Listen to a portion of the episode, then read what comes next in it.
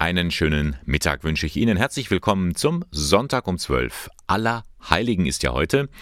Traditionell gehen da viele an die Gräber, um an ihre Verstorbenen zu denken. Das ist möglich, trotz Corona.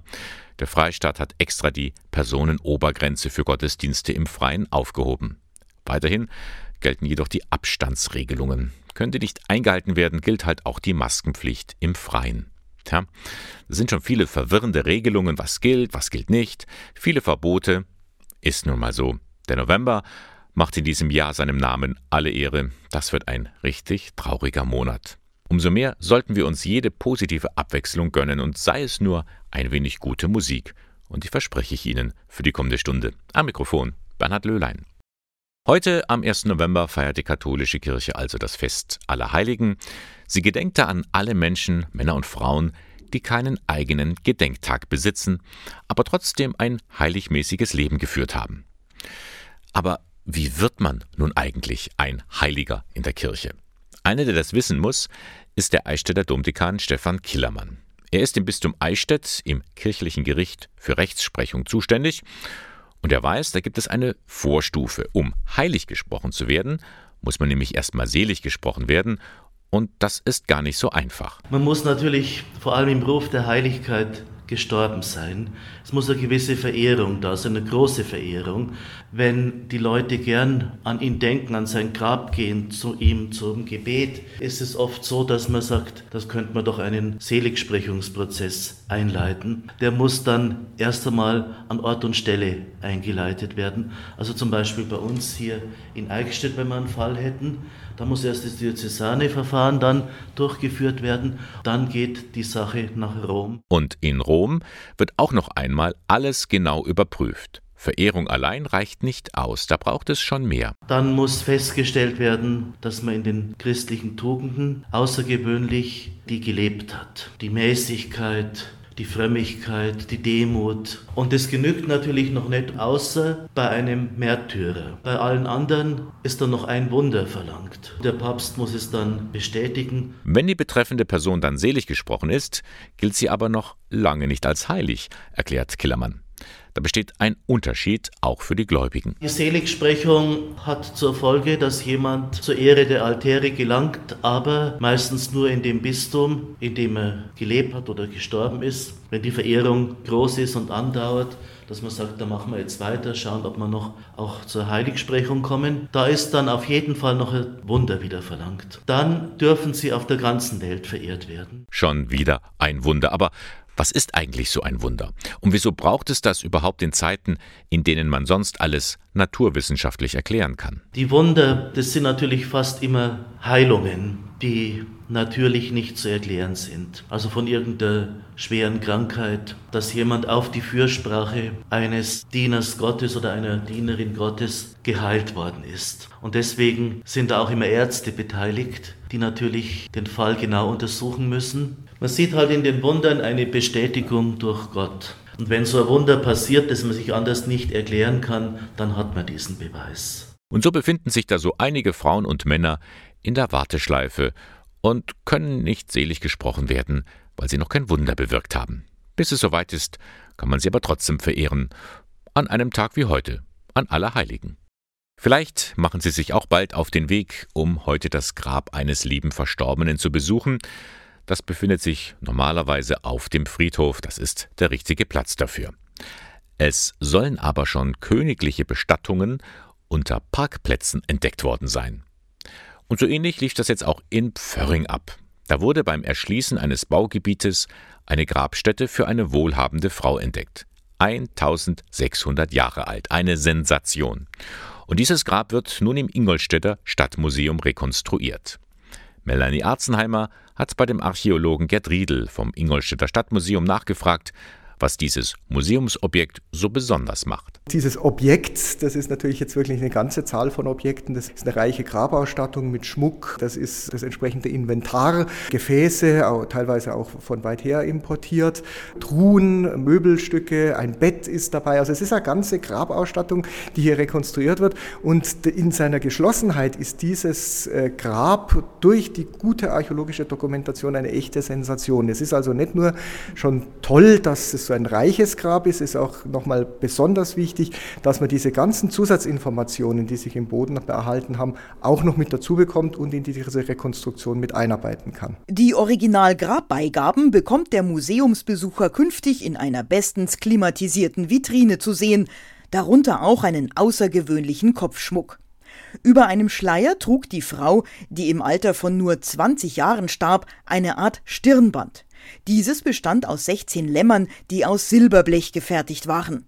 Und gerade dieser Schmuck ist für die Forscher hochinteressant, etwa den zuständigen Wissenschaftler Hubert Fehr vom Landesamt für Denkmalpflege, weiß Dr. Gerd Riedel. Ihn erinnert das sehr an die Darstellung von Lämmern in spätantiken Kirchen, beispielsweise in äh, St. Peter in Rom äh, hat man ja noch eine Überlieferung, wie es da ausgesehen hat, oder in San Vitale in Ravenna. Und da gibt es eben genau solche Lämmer im christlichen Zusammenhang. Da möchte er doch zumindest die Frage stellen oder sieht er doch einen gewichtigen Hinweis, dass man hier schon das Christentum auf der Stirn demonstrieren wollte. Dass es in der Zeit, also um 420, in der die edle Dame von Pförring lebte, Christen in Süddeutschland gegeben hat, ist unstrittig. Aus Regensburg oder Augsburg sind Funde vorhanden, aber dieses Grab wäre nun ein herausragendes regionales Beweismittel. Das wäre natürlich also nochmal eine Sensation obendrauf, weil das würde natürlich schon sehr schön diesen Übergang zeigen. Dieser Untergang des Römischen Reiches, das ist jetzt kein totaler Untergang und diese Völkerwanderungszeit, da sind auch nicht nur rauchende Ruinen, da gibt es auch viel Richtungweisendes, was gerade in dieser Zeit entsteht. Und diese Frau ist ja keine arme Frau, sondern man sieht, es geht auch Leuten hier gut. Und das ist ein ganz wichtiges Schlaglicht in eine Zeit, von der man es gerade hier aus der Region eigentlich nur sehr wenig Informationen haben. Bis Ende des Jahres soll die Rekonstruktion des Kammergrabes von Pförring im Ingolstädter Stadtmuseum abgeschlossen sein. Platziert ist es in einer Nische des ehemaligen Festungsbaus, die besser nicht passen könnte. Zwei Räume weiter hängt die Kanzel von Wettstetten, die hängt dort, weil da ja das christliche Mittelalter beginnt. Und diese Fragestellung jetzt hier, wie kommt, wie läuft die Transformation hier von den heidnischen Germanen zu den, zu den christlichen, später dann Bayern, das kann man mit dem Grab natürlich auch wunderbar darstellen. Und der Platz hier ist natürlich, als hätte man drauf gewartet. Heute feiern wir also das Fest aller Heiligen. Da gedenkt die katholische Kirche den Männern und Frauen, die so ein bisschen in der Anonymität ein heiligmäßiges Leben geführt haben.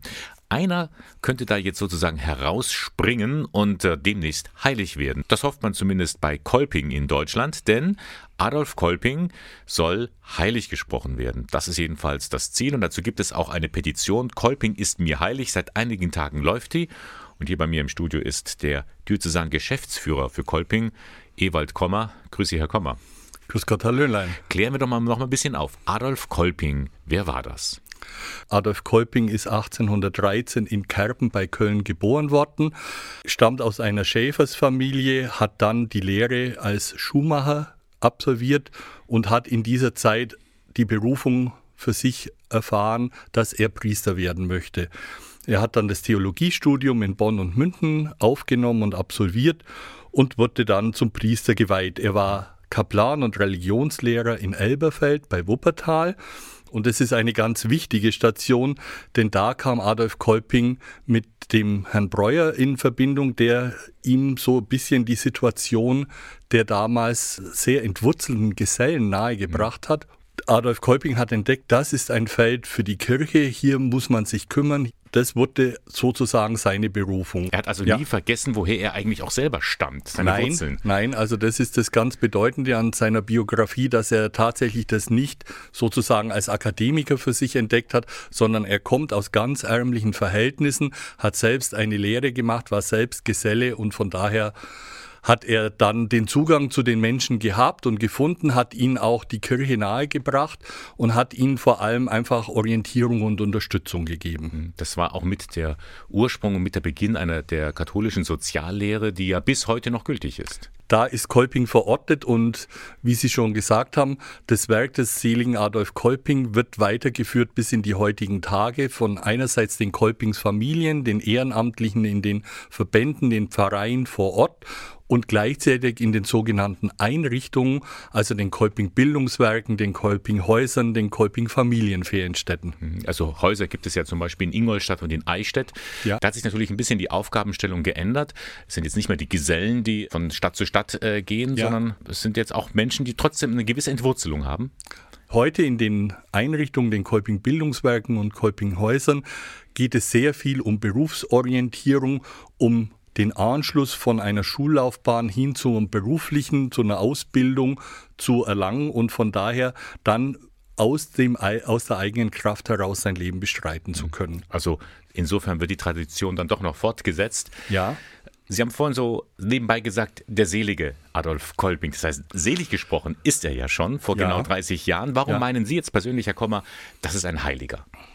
Also für Heilige gibt es für mich ja vor allem die Vorgabe sozusagen oder das Ziel, einfach das Evangelium zu leben, im Glauben verwurzelt zu sein, für andere Menschen da zu sein, die Liebe, die wir alle durch Jesus Christus erfahren haben, greifbar zu machen und weiterzugeben und sich um andere zu kümmern. Und es ist in dem Bereich ja, das Werk des seligen Adolf Kolping so, dass er den sozialen Wandel durch Veränderung des Menschen eigentlich herbeiführen wollte, dazu selbst beigetragen hat und diese Idee den Staffelstab in dem Bereich weitergegeben hat an uns.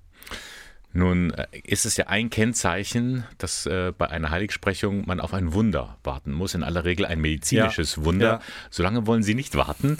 Sie wollen so ein bisschen, ich will nicht sagen durch die Hintertür, aber mit einer Petition doch ein bisschen dem Papst Franziskus sagen, es geht auch ohne Wunder, oder? Unser Papst ist eigentlich dafür bekannt, dass er auch mal außergewöhnliche Wege geht und auf Menschen ganz anders zugeht. Und von daher entstand die Idee im Kolpingwerk, im internationalen wie im deutschen Kolpingwerk, zu sagen, ja, lieber Papst Franziskus, es gibt so und so viele hunderttausende Kolping-Schwestern und Brüder auf der Welt, die alle eigentlich dafür arbeiten, aber auch dafür beten, dass ihr Vorbild, der Gründer des Kolping-Werkes, vom Seligen zum Heiligen wird. Also das wäre ein großer Wunsch und deswegen ist diese Petition, die es jetzt gibt und dieses Unterschriftensammeln verbunden mit dem Versprechen, für dieses Anliegen zu beten. Also wer unterschreibt, betet auch dafür, sodass der Papst aussieht, das ist jetzt nicht eine kleine lokale Gruppe, das ist es ohnehin nicht, weil das internationale Kolpingwerk gibt es in 60 Ländern dieser Erde. Aber, und das weiß der Papst bestimmt auch, aber um ihm nochmal zu zeigen, es ist ein großes Anliegen, es ist uns wichtig und vielleicht wird es ja ganz wunderbar, wenn ganz viele Unterschriften zusammenkommen. Mhm. Also man kann unterschreiben, ein ganzes Jahr lang hat man ja. Zeit zu, für die Unterschrift. Äh, Im Internet gibt es diese Petition und sie heißt auch so www.petition-kolping.com. Mhm. Ein Jahr hat man Zeit und dann sollen im Oktober 2021 die Unterschriften an Papst Franziskus übergeben werden. So der Plan. Ja, Sie haben ja schon erwähnt, dass vor 30 Jahren die Seligsprechung durch Papst Johannes Paul II. war und zum 30-jährigen Jubiläum wird es eine große Wallfahrt. Mhm. Natürlich hoffen wir das alles, dass es auch so zustande kommen kann. Wird es eine große Wallfahrt von Kolping nach Rom geben mit Festveranstaltungen, mit der Generalaudienz. Und da bei der Generalaudienz sollen die Unterschriften an Papst Franziskus übergeben werden. Und wir hoffen, dass es so viele Kisten sind, dass der Papst auch staunt, was Kolping zu Wege bringt. Und dass er nicht mehr anders kann, als Kolping heilig zu ja. sprechen. Herr Kommer, ganz lieben Dank, dass Sie uns ein bisschen was über Ihren Ihren Wunschheiligen erzählt haben. Ich danke Ihnen.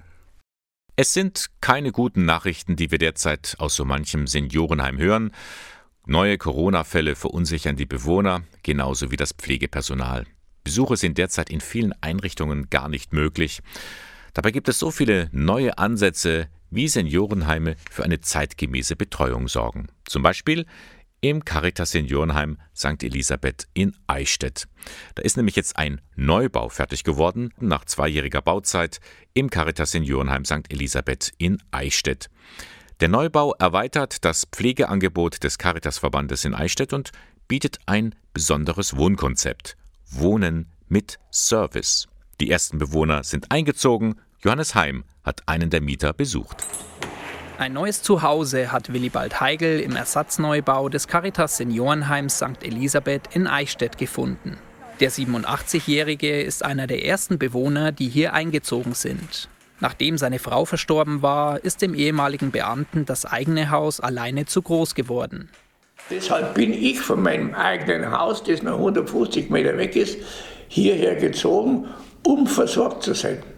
Weil meine beiden Töchter, die wohnen nicht in Eichstätt und es ist dann immer problematisch, wenn ein Elternteil krank oder pflegebedürftig wird. Das war der ausschlaggebende Grund. Für Menschen wie Willibald Heigl sind die 50 bis 60 Quadratmeter großen Apartments gedacht. Ältere Menschen, die in geringem Maß hilfsbedürftig sind, aber selbstständig leben möchten. Wohnen mit Service heißt das Konzept. Es ergänzt das Angebot der Caritas von stationärer und ambulanter Hilfe. Bei Bedarf können die Bewohner individuell Hilfestellungen dazu buchen. Hedwig Kenkel, Leiterin Pflege und Wohnen beim Caritasverband Eichstätt. Serviceleistung heißt zum Beispiel, wenn ich nicht mehr jeden Tag Essen kochen möchte, kann ich mir ähm, ein Mittagessen kommen lassen oder ich gehe auch hier äh, in den Speisesaal zum Mittag. Äh, wenn ich nicht mehr unbedingt äh, eine Wohnung reinigen kann, kann ich mir äh, die Wohnung reinigen lassen oder auch einen Wäscheservice können wir anbieten. Wenn ich pflegebedürftig werde, haben wir eine Kooperation auch mit dem ambulanten Pflegedienst hier in Eichstätt mit dem Caritas ambulanten Pflegedienst. Auch das kann ich mir dann in die Wohnung reinholen. Insgesamt zwölf Zweizimmerwohnungen sind auf dem Gelände entstanden. Die Wohnungen sind barrierefrei und mit viel Technik ausgestattet. Die Baukosten belaufen sich auf rund 11 Millionen Euro. Das Seniorenheim St. Elisabeth, das der ehemalige Diözesanbaumeister Karl-Josef Schattner geplant hatte, ist mit dem Neubau verbunden. Es war einfach ja, der Wunsch vieler, hier neben einem Schattnerbau auch wirklich einen repräsentativen Bau zu setzen. Dadurch hat es eben einen Wettbewerb auch gegeben. Dieser Wettbewerb hat dazu geführt, dass wir sehr großzügig gebaut haben. Aber wie gesagt, ein Wettbewerb kostet eben auch sehr viel Geld. Aber ich glaube, unsere Mieter sind sehr, sehr dankbar für diese ganze Großzügigkeit und auch für die gute Ausstattung hier in Eichstätt. Neben der Wohnanlage wird auch ein großer Garten angelegt. Beim Haupteingang soll in einem großen Raum eine Begegnungsstätte für interne und externe Veranstaltungen entstehen. Die neue Leiterin der Einrichtung, Irene Stiegler, will das neue Gebäude mit zahlreichen Angeboten zu einem offenen Haus machen. Wir wollen den Kontakt nach außen suchen. Wir wollen zeigen, was ist ein Seniorenheim? Wie leben wir miteinander? Wie können wir den Alltag auch miteinander gestalten? Wir wollen auch Kinder hier haben. Es kommen ja auch von den Mietern die Enkelkinder, die fragen auch schon. Wir werden einen Spielplatz hier aufbauen. Es kommt ein Chor vermutlich jetzt demnächst zum Proben rein, einmal in der Woche abends. Es zieht ein Seelsorger mit ein ins Haus, der wünscht sich einen Bibelkreis. Und ich finde, es sind schöne Angebote für unsere Bewohner vom Pflege, von der Pflege, aber auch natürlich für die Mieter oder auch für die Nachbarschaft. Auch Willibald Heigl fühlt sich in seiner neuen Mietwohnung sichtlich wohl. Ihm gefallen das Konzept und die neuen Räumlichkeiten. Die Anlage ist ja fantastisch von der Planung her. Mir gefällt es gut. Ich gehe dahinter, kann in meinen Garten rein, den bewirtschafte ich noch oder halt ihn in Stand. Bin auch für die Straße noch da, aber das Haus steht leer. Ich bin ja praktisch zu Hause. Diesen Hang, das ist für mich nichts Neues, weil ich den von meinem Haus auch gesehen habe. Der Neubau des Caritas Seniorenheims St. Elisabeth in Eichstätt. Hoffentlich können die vielen Planungen trotz Corona bald umgesetzt werden. Aber bleiben wir zuversichtlich. Es kommt bald eine bessere Zeit. Es gibt Neues in Sachen Corona und zwar verschärft die Diözese Eichstätt die Auflagen für die Gottesdienste und das gilt schon ab morgen, 2. November. Sobald da in Bayern die geltende Corona-Ampel auf dunkelrot steht, gilt eine Maskenpflicht während des gesamten Gottesdienstes. Bisher war es ja so, dass man die Maske bei seinem Platz absetzen konnte. Bereits ab Stufe 2, das ist die orangefarbene Ampel, wird dringend empfohlen, die Maske auch während der Messfeier zu tragen. Und weiterhin gilt für den Gesang, dass man ihn auf das Nötigste reduzieren sollte. Also auch bei den Gottesdiensten heißt es jetzt Masken auf. Schade, dass es so ist, aber es hilft nichts. Diesen November müssen wir gemeinsam durchtragen. Aha, das gilt also auch für die Gottesdienste und schließlich noch das L hinten. Lüften. Vergessen Sie das nicht auch zu Hause. Das war der Sonntag um 12 von Radio K1. K1 finden Sie in Eichstätt am Leonroth-Platz 4. Moderation und Redaktion der Sendung Bernhard Löhlein. Ich wünsche Ihnen jetzt noch einen schönen Feiertag. Bis zum nächsten Mal. Alles Gute.